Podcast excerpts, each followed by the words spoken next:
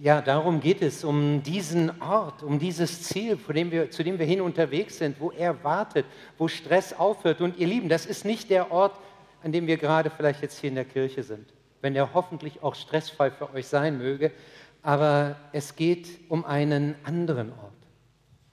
Es geht um einen Ort, der ewig ist. Und darüber haben wir letzten Sonntag nachgedacht, wenn wir unterwegs sind zu Gottes neuem Himmel und Gottes neuer Erde.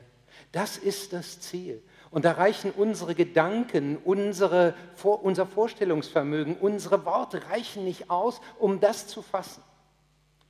Aber es geht nicht nur um das Ziel, sondern es geht auch um den Weg dorthin.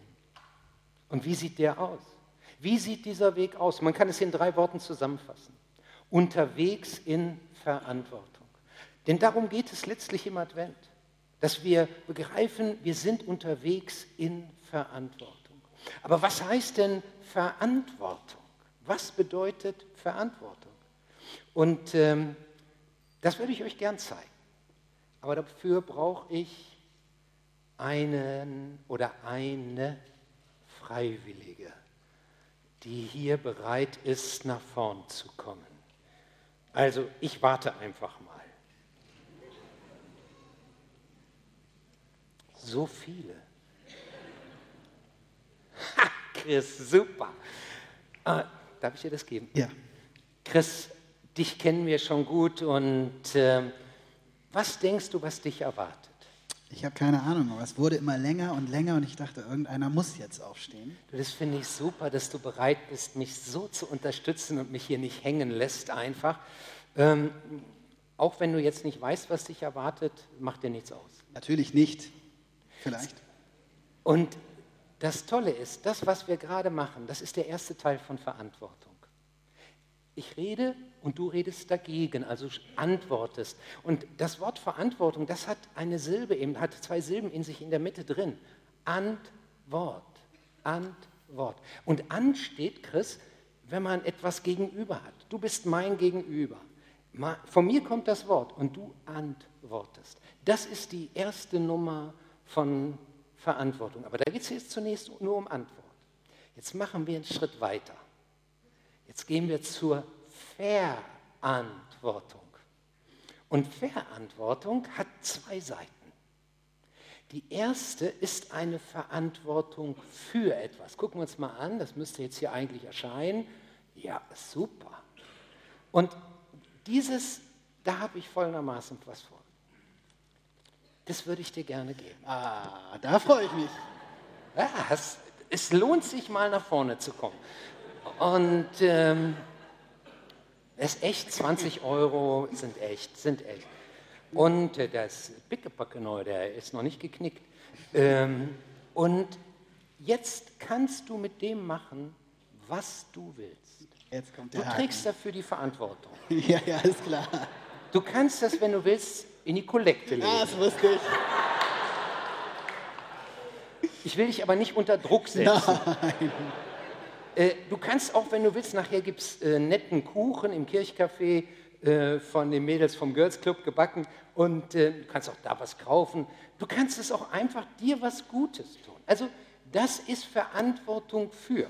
Du trägst jetzt die Verantwortung für. Wie gefällt dir das? Sehr gut. Ich schenke das meiner Frau und dann hat sie das Problem. Du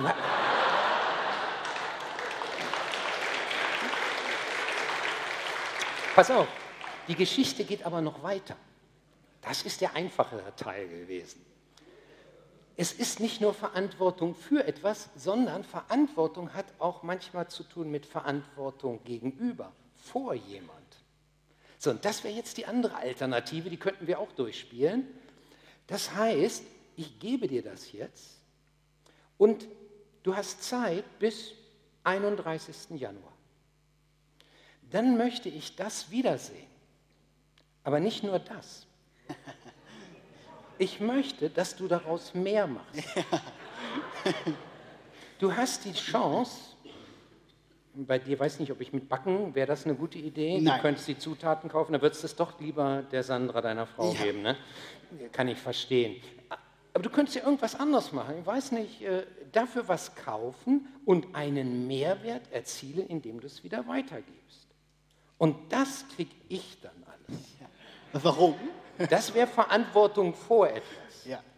Chris, ich überlasse das dir, wie du das jetzt machst. Du darfst dich wieder setzen. Vielen Dank.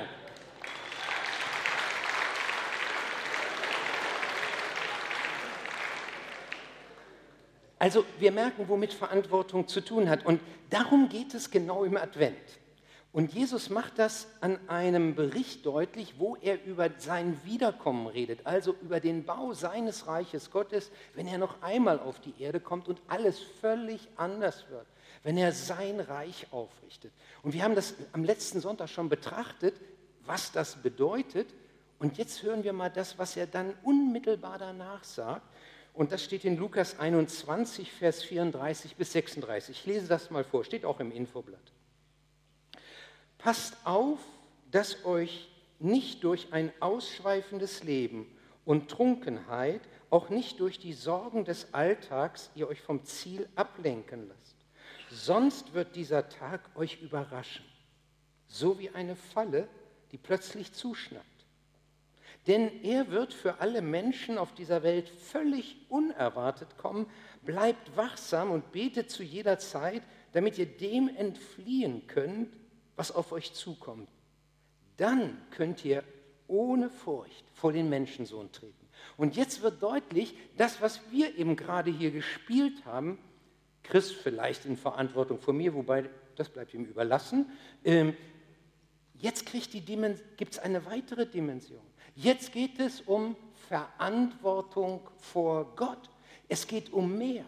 Wir alle, da macht dieses Wort uns deut, macht Jesus uns deutlich, stehen in Verantwortung vor Gott.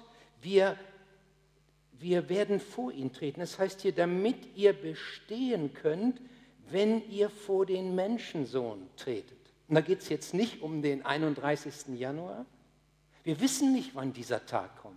Wenn wir es wüssten, könnten wir ja sagen, also ab morgen mache ich das. Aber wir wissen es nicht. Das ist ja die Botschaft, die Jesus hier immer wieder weitergibt. Und er sagt, bereitet euch auf diesen Tag vor. Er kommt mit Sicherheit. Er kommt und dann werdet ihr euch verantworten müssen vor Gott selbst. Als ich meiner Gretel sagte, worüber ich heute sprechen werde, da sagt sie, oh, das ist schwer. Und dann äh, verstand ich das nicht so genau und sagte, meinst du, ähm, das ist zu kompliziert, die werden das nicht verstehen? Nein, sagte sie, äh, ich finde das nicht so gemütlich. Und da schnackelt es bei mir auch. Advent verbinden wir natürlich mit Gemütlichkeit. Netze Kerzen, Duft von leckeren Keksen, herrliche Stimmung, Gemütlichkeit. Versuch's doch mit Gemütlichkeit heute. Also, das ist so die Adventsbotschaft. Und jetzt kommt auf einmal eine Botschaft, die ernst ist, die uns aus der Gemütlichkeit gewissermaßen aufschreckt. Aber genau darum geht es auch vor, wenn, im Advent, wenn wir diesen Text uns anschauen. Es gibt übrigens einen Moment, da sprechen wir das in der Kirche hier auch immer an. Aber da merken das die meisten gar nicht so, dass der so ernst ist, dieser Moment, weil der von so viel Stimmung überlagert wird. Es gibt einen Moment, könnt ihr euch vorstellen, welchen? Bei der Trauung. Bei der Trauung haben wir meist die Formel, so frage ich dich, vor Gott und dieser Gemeinde als Zeugen. So frage ich dich vor Gott. Und das bedeutet, das, was ich dann bejahe, das meint, ich, ich nehme das an als eine Verantwortung, die ich ganz bewusst vor Gott trage. Für meine Frau, für den Ehepartner, meinen Mann. Ich weiß, ich lebe nicht allein, sondern ich bin verantwortlich vor Gott dass es ihm mit gut geht. Das heißt, Ehe vor Gott führen. Ich bin verantwortlich, wenn wir Kinder haben, die daraus kommen, aus dieser Verbindung von uns beiden. Ich verantworte vor Gott, was mit ihnen geschieht. Es ist, ich kann nicht einfach das machen, was ich will, äh, sondern es ist meine Verantwortung vor Gott. Und dann bezieht sich das nicht nur auf Ehe, Familie, das bezieht sich auf unser gesamtes Leben beruflich, persönlich, gesellschaftlich. Jesus sagt hier, lebt und glaubt so, dass ihr bestehen könnt, wenn ihr vor den Menschensohn tretet.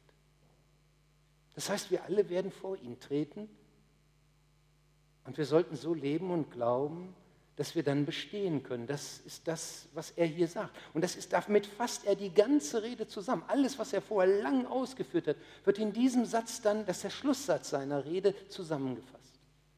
Lebt und glaubt so, dass ihr bestehen könnt, wenn ihr vor den Menschensohn tretet. Und ich wünsche mir dann für mich persönlich eins, dass das passiert, was auch in einem Gleichnis, was um diese Wiederkunftsrede herum sich rankt, mitgeschrieben ist, wo, wo, wo Menschen etwas anvertraut bekommen. Von einem Mann bekommen sie, der, der außer Landes geht, bekommen sie viel anvertraut. Und er sagt, handelt damit, bis ich wiederkomme. Und dann, als er wiederkommt, sagt er zu dem einen, du bist über wenigem treu gewesen, ich will dich über viel setzen, geh hinein zu deines Herrn Freude. Und ich dachte, das ist mein Wunsch für mich. Ich möchte, wenn ich Gott gegenübertrete, dass ich eingehe zu meines Herrn Freude, dass er sich freut und ich mich freue. Das ist mein Ziel. Und ich möchte so leben, dass ich dieses Ziel erreiche. Und vielleicht ist das auch dein Wunsch, dass du sagst, jawohl, das, ist, das wünsche ich mir genauso. Aber als ich mir das alles bewusst machte, da hat mich das doch auch ein bisschen bedrückt. Und vielleicht geht es dir auch so, dass wenn du an den Tag denkst, wo du vor Gott stehst, dass du sagst, so, so ganz leicht geht das nicht. Es ist irgendwie auch was Schwieriges da drin, wenn ich mir das so vorstelle. Und mir kam dann Folgendes, und das möchte ich dir einfach sagen, wie ich es gemacht habe. Ich habe zu Gott gesagt, ich bin nicht in der Lage, alles richtig zu machen, aber ich möchte mein Leben ganz bewusst in deine Hand legen. Ich möchte dich und deinen Willen suchen. Und dann habe ich die letzten Verse aus dem Psalm 139 zu meinem Gebet gemacht. Das könntest du genauso machen. Da steht, erforsche mich Gott und erkenne, was in meinem Herzen vor sich geht. Prüfe mich und erkenne meine Gedanken. Sieh, ob ich in Gefahr bin, dir untreu zu werden, dann hol mich zurück auf den Weg, der zum ewigen Leben führt. Das wäre mein Angebot heute. Oder es ist Gottes Angebot, wenn man, kann man es auch sagen, dass, er, dass wir dieses Gebet zu unserem Gebet, diese Ausrichtung zu unserer Ausrichtung machen. Und dass wir so Verantwortung vor ihm wahrnehmen, dass wir sagen, durchleuchte mich. Du kennst meine schrägen Gedanken. Manchmal ist Motivation eine Nummer, da, da, da guck gar nicht zu tief rein. Was bewegt dich alles, wenn du etwas machst? Das sind so viele Dinge. Und das ist nicht immer alles so ganz rein, clear und so weiter, sondern da sind viele Dinge. Und, und da ist dieses Gebet, prüfe mich, Herr, hilf mir, hilf mir. Ich möchte in Verantwortung vor Gott leben. Und dann, dann kommt da das Zweite hinzu, was wir gerade mitgesehen haben. Verantwortung für etwas. Jesus spricht ja in diesem ähm, Abschnitt seiner Wiederkunft von diesem großen Kommen, also nicht äh, von seiner Wiederkunft wie vor, vor 2000 Jahren, als er als Kind geboren wurde, als schwacher Mensch. Nein, dann geht es um sein Kommen, wenn er mit Macht kommt, mit Kraft kommt, wenn er alles verändern wird, wo wir uns nach sehnen, dass endlich dieses mühevolle am Leben auch aufhört. Krankheit, Leid, aber auch manchmal mühevolles Miteinander, wie auch immer. Und dafür kommt er in Macht. Und dann sagt er, dann ist das so, das ist dieses Gleichnis, das wir jetzt mit Chris einmal fast gespielt haben, wie mit einem reichen Mann, der geht außer Landes für eine gewisse Zeit und dann kommt er zurück. Und da ließ er zehn seiner Knechte rufen, gab ihnen zehn Pfund, also vorher, und sprach zu ihnen, handelt, bis ich wiederkomme. Nun, wie viel sind zehn Pfund? Äh, das ist mehr, als man denkt. Also mit 20 Euro, das ist nichts dagegen. 10 Pfund sind drei Jahresgehälter. Das hätte sich schon mehr gelohnt, Chris. Drei Jahresgehälter. Aber die Verantwortung wäre auch größer gewesen. Die wäre erheblich größer gewesen. Und äh, von daher nimmt Jesus dieses Bild und sagt, wir alle haben von Gott viel anvertraut bekommen. Das können also äußere Dinge sein. Unser Haus. Nachher wird Katrin etwas sagen zu Flüchtlingen, die hier im Land sind. Und du fragst uns, seid ihr bereit, euer Wohnzimmer zu öffnen? Seid ihr bereit, Weihnachten einmal anders, Geschenke einmal anders wahrzunehmen und zu geben? Wir haben Leute, die würden gerne mit euch feiern.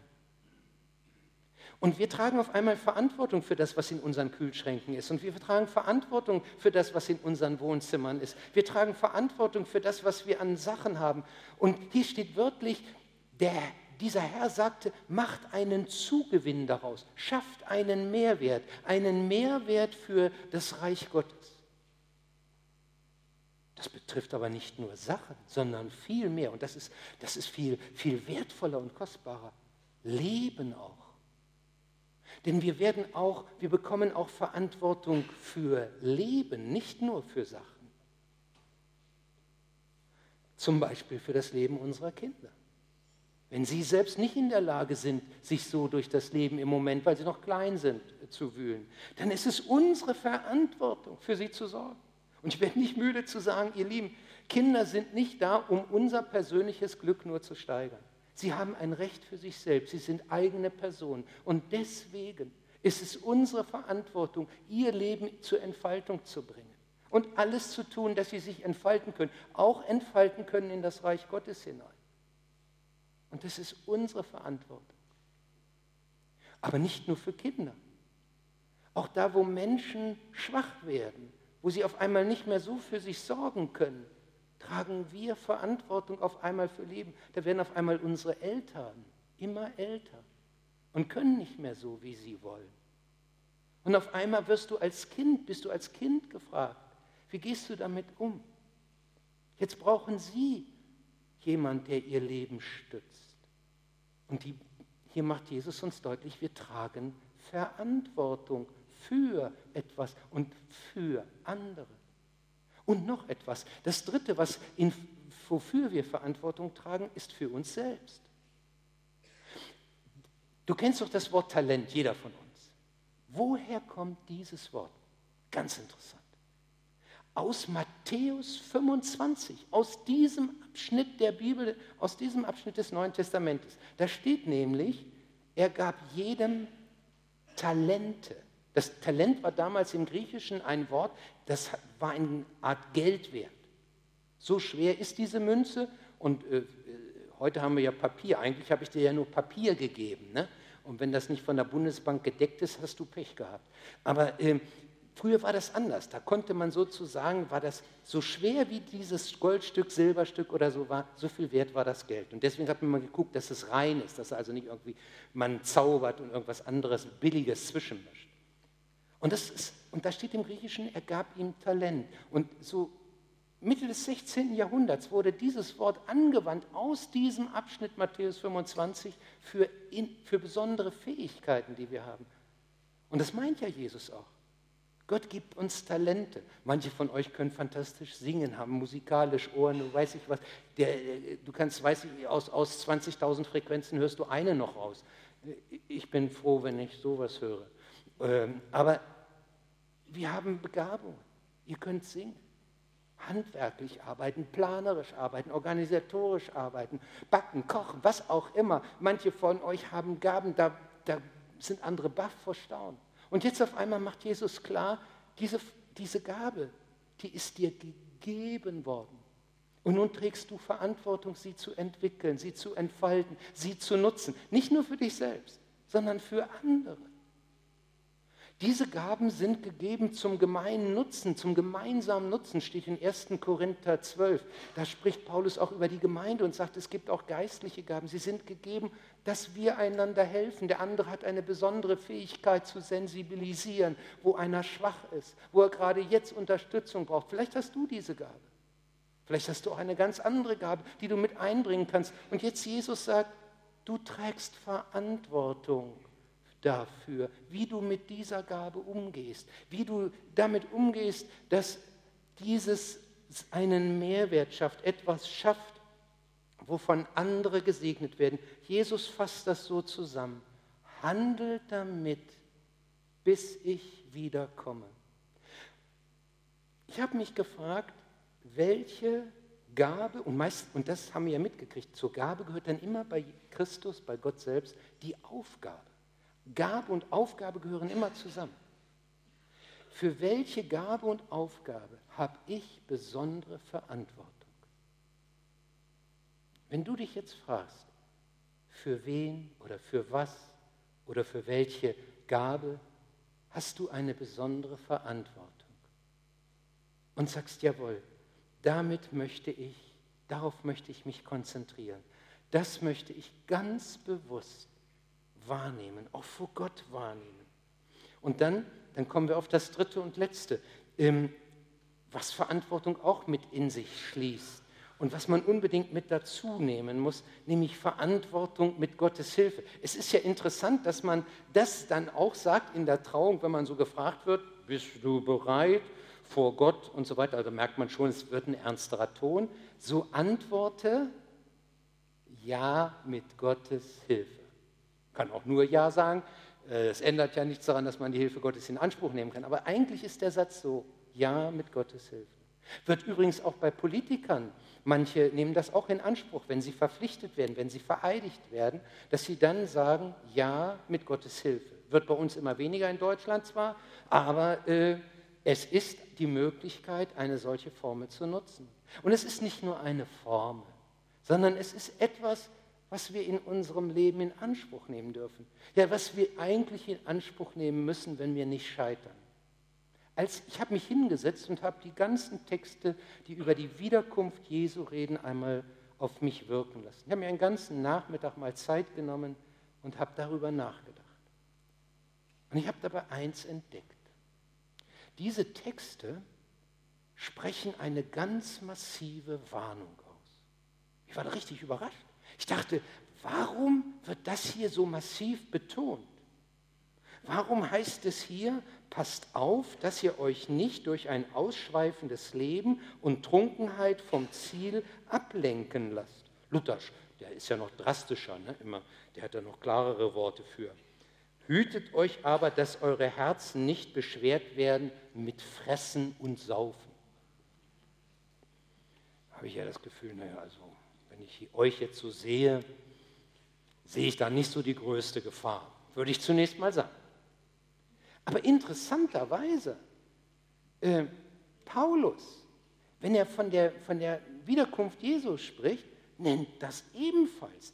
Da steht Römer 13, 13, lasst uns ein gutes Leben führen, ohne Fressgelage, ohne Saufereien, ohne sexuelle Zügellosigkeit und Ausschweifung.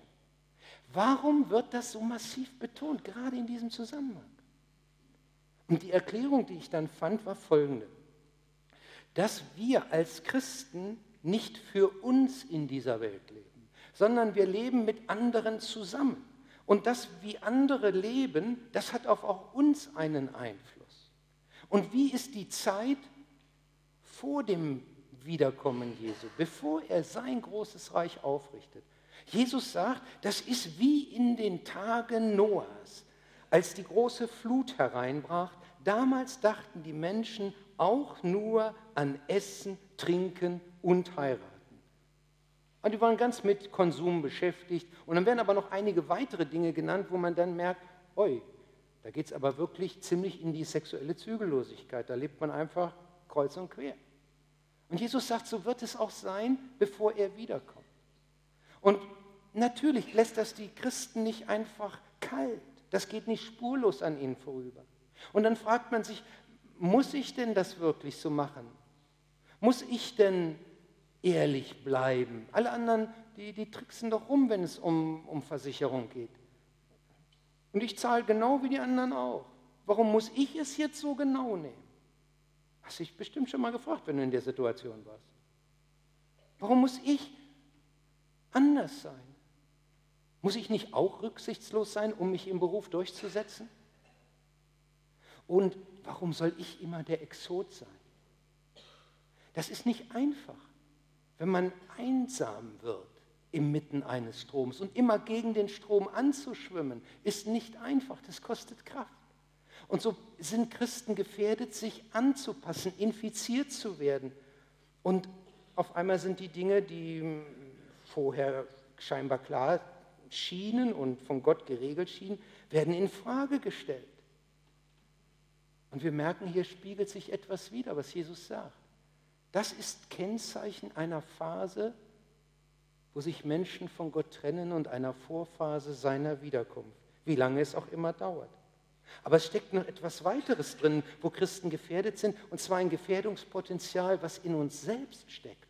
Das heißt hier, passt auf, dass ihr euch nicht durch die Sorgen des Alltags vom Ziel ablenken lasst. Paulus drückt das dann im Römerbrief in diesem Zusammenhang so aus. Christus soll der Herr eures Lebens sein. Passt auf, dass sich nicht alles um eure Wünschen, Wünsche und Begierden dreht. Dachte ich, das ist ja ein super Wort für Weihnachten. Ne? Passt auf, dass sich nicht alles um eure Wünsche dreht. Wir haben vielleicht das gegenteilige Problem, wir haben keine Wünsche mehr, wie auch immer.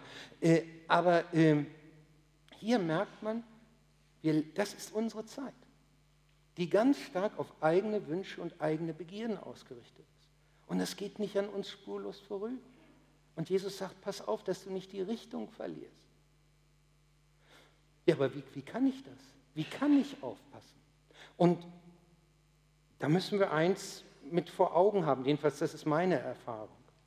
Appelle helfen nicht viel.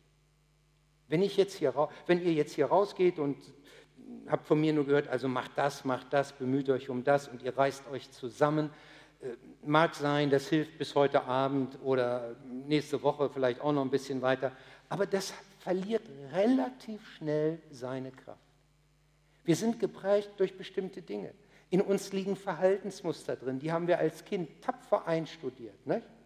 Wenn ich manchmal so einen kleinen Knirps sehe, ne, der so auf dem Boden stampft und äh, ich sag mal Wasserkraft und Windkraft äh, per Mund noch einsetzt, also alles angibt, um seinen Willen zu kriegen, und, das, und merkt, er kommt damit zum Ziel, da hat er gleich eine Strategie.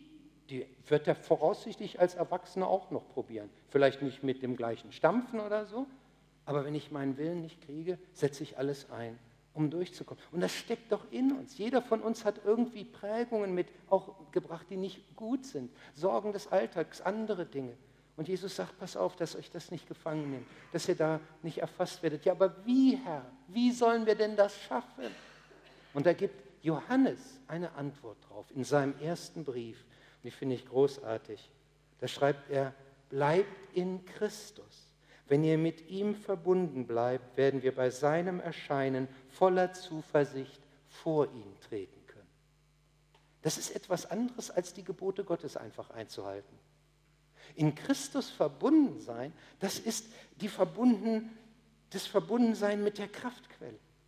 Da geht es, geht es darum, dass ich sage, Herr, ich lebe von deiner Nähe. Ich lebe von dem, was du in mir wirken kannst und wirken willst. Und ich gebe jetzt mein Leben in deine Hand und ich, ich möchte einfach, dass du mich ausfüllst, innerlich ausfüllst. Das heißt nicht, dass ich alles richtig mache. Wir unterlaufen trotzdem Fehler. Das heißt nicht, dass es keinen Kampf mehr gäbe. Nein, Kampf gibt es weiterhin. Aber ich habe eine Kraftquelle, eine Kraftquelle in mir. Wenn du diese Kraftquelle nicht kennst, in Christus, ist dein Leben als Christ ein Krampf. Nicht ein Kampf, sondern ein Krampf. Und deswegen ist dieses hier so ein entscheidendes Wort. Bleibt in Christus. Dann werdet ihr mit Zuversicht vor den Thron Gottes treten können. Das, das, das ist ein Geheimnis. Und trotzdem, und trotzdem versagst du. Versage ich, versagst du. Und jetzt? Was machen wir jetzt? Und da gibt dieses Wort eine super Antwort.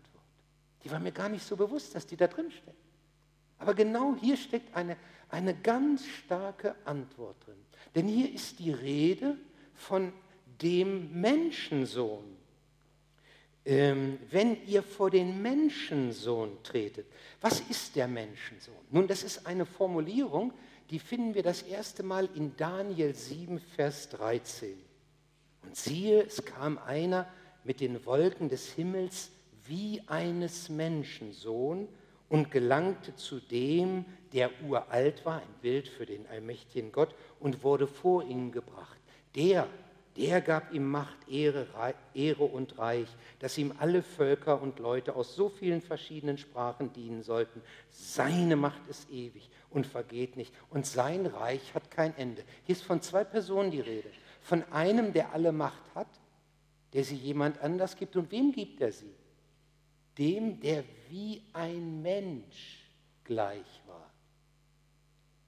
Versteht ihr, was das jetzt meint? Der ist Gott, der hat alle Macht, der kriegt ja hier, das wird ja hier gesagt. Er ist aber gleichzeitig wie ein Mensch. Wer ist denn Gott und wie ein Mensch? Christus. Das, hier ist von Christus die Rede. Und zwar nicht einfach als dem Christus, sondern als dem, der Mensch geworden ist. Dem Mensch gewordenen Gott, der uns nahe gekommen ist. Und auf einmal wurde mir deutlich, Luther, du musst nicht vor den Richter treten, wo du keine Chance hast. Du darfst vor den Menschensohn treten. Jesus Christus, der dir nahe gekommen ist, den du brauchst als Kraft in dir, aber den du genauso brauchst, wenn diese Kraft du nicht angezapft hast, wenn du versagt hast, es dir leid tut und du sagst, ich brauche Vergebung. Versteht ihr? Dann wird dieser Balken, der uns so vor Gott trennt, zu einem Kreuz. Und das brauchen wir. Wir brauchen dieses Kreuz, wo wir sagen, Herr, bei allem, was du mir schenkst und was ich so wunderbar erleben darf, ich brauche auch noch was anderes. Und das kann nur dadurch passieren, dass du alles durchkreuzt, dass du alles durchstreichst, was an negativen und anderen Dingen da ist. Und auf einmal verstand ich, warum steht in 2. Korinther 5, wo Paulus dann an die Gemeinde in Korinth eben schreibt, wir müssen alle einmal vor dem Richterstuhl Christi treten. Warum steht da nicht der Richterstuhl Gottes oder das Gericht Gottes? Nein, ich muss nicht vor das Weltengericht Gottes, wenn ich Christus habe dann darf ich vor Christus treten. Er steht dazwischen. Und das ist eine völlig andere Dimension. Und auf einmal habe ich als, als versagender Mensch auch wieder eine Chance. Auf einmal erdrückt mich das nicht, sondern ich kann auf ihn sehen, das Kreuz als Kraftquelle, das Kreuz als die Quelle meiner Vergebung. Und das, das kann jeder von uns. Und dann kommt das, was Paulus in Philippa 1, Vers 6 so zusammenfasst. Deshalb bin ich auch ganz sicher, dass Gott sein Werk, das er bei euch begonnen hat, zu Ende führen wird, bis an dem Tag, an dem Jesus Christus kommt. So steht es hier. Und darauf kannst du dich stützen, wenn du willst. Und so kannst du mit Christus leben. Das ist ein herrliches Angebot. Ohne Christus, macht dieses Wort deutlich, haben wir keine Chance. Und mit Christus haben wir alles. Ich möchte beten.